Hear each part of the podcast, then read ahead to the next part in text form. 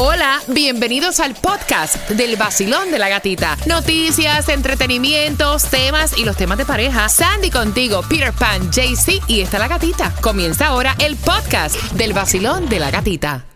El vacilón de la gatita. ¿Estás listo para pasarla bien? Bien. Vacilón, mi gatita, buenos días. Para bailar nueva música. Ustedes me encantan a mí porque la música es tremenda música. Tú me tienes aquí en el carro que casi casi necesito un pamper. El vacilón de la gatita.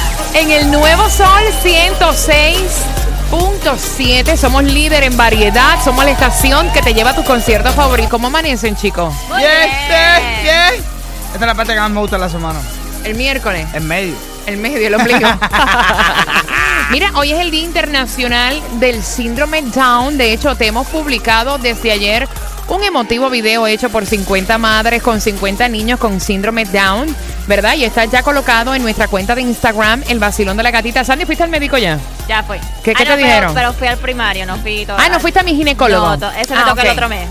El otro tan lejos. Sí. Wow. Buenos días, familia. Están ready para lo bueno, ¿verdad? Yeah. Ok. Lo, lo- lo que tienes que saber hoy. Hay un breaking news, ayer te lo comentamos, eh, es el tiroteo que involucra el responsable de los paquetes bomba que han aterrorizado hace varios días a Austin, la capital de Texas. Informes preliminares indican que el sospechoso de enviar estos explosivos ya habría sido neutralizado por la policía, que desató una intensa operación para dar con su paradero. El sospechoso está acusado de enviar al menos cuatro explosivos que dejaron dos personas muertas y dos heridas. Por otra parte, eh, todo el mundo está como que horrorizado también porque fueron arrestados estudiantes de la escuela de Cuéntame Parkland, donde fue la masacre eh, Marjorie Stoneman Douglas hace un mes.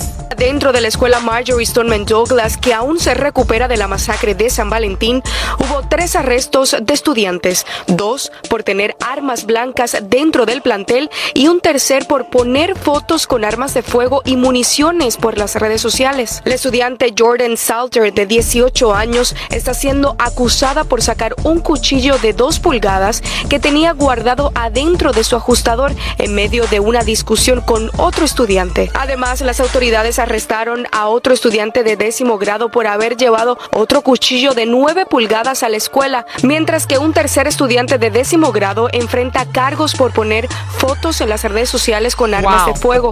Las autoridades dijeron que el estudiante se hace llamar como Nick Cruz. Todo esto ocurre un día después de que un oficial del alguacil de Broward, Moises Carotti, fuera suspendido de su cargo luego de haberse quedado dormido Vaya. 30 minutos después del incidente con Zachary Cruz. Mira, hasta el senador Marco Rubio estaba diciendo que se supone que ahora mismo con lo que pasó en esta escuela Marjorie Stoneman Douglas, que sea el plantel escolar más seguro y que no lo puede ni creer. Dios. Yo tampoco lo puedo creer. De hecho, déjame contarte que el FBI aceptó ya errores. Ellos aparentemente habían recibido dos advertencias del autor de esta masacre, Nicolás Cruz, y no hicieron absolutamente nada.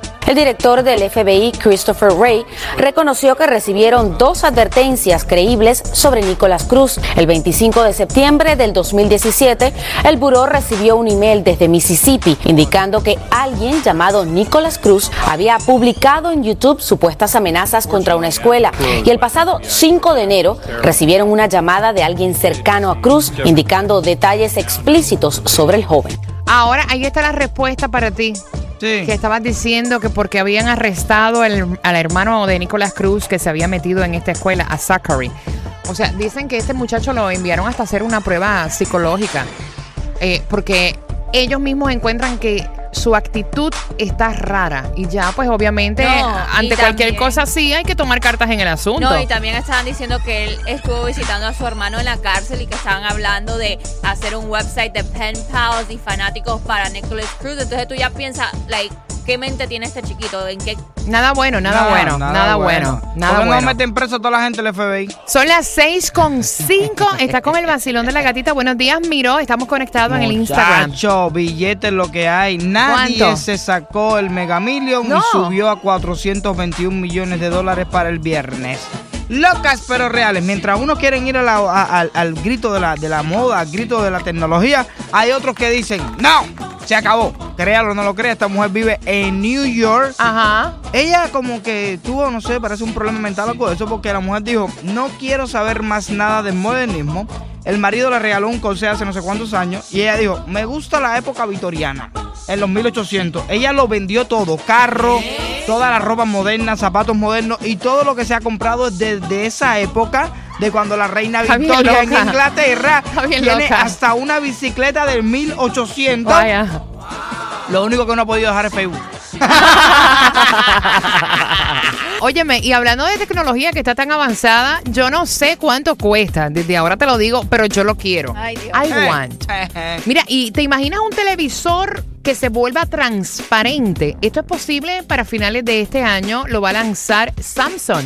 Es la nueva línea OLED de Samsung que se camuflajea en la pared y elimina lo que es la pantalla negra a transparente. Este televisor es ambient mode y reproduce lo que es la textura y el color de la pared. Aparte de eso, en la configuración lo puedes hacer con tu teléfono Samsung con una aplicación que se llama Smart eh, Thin.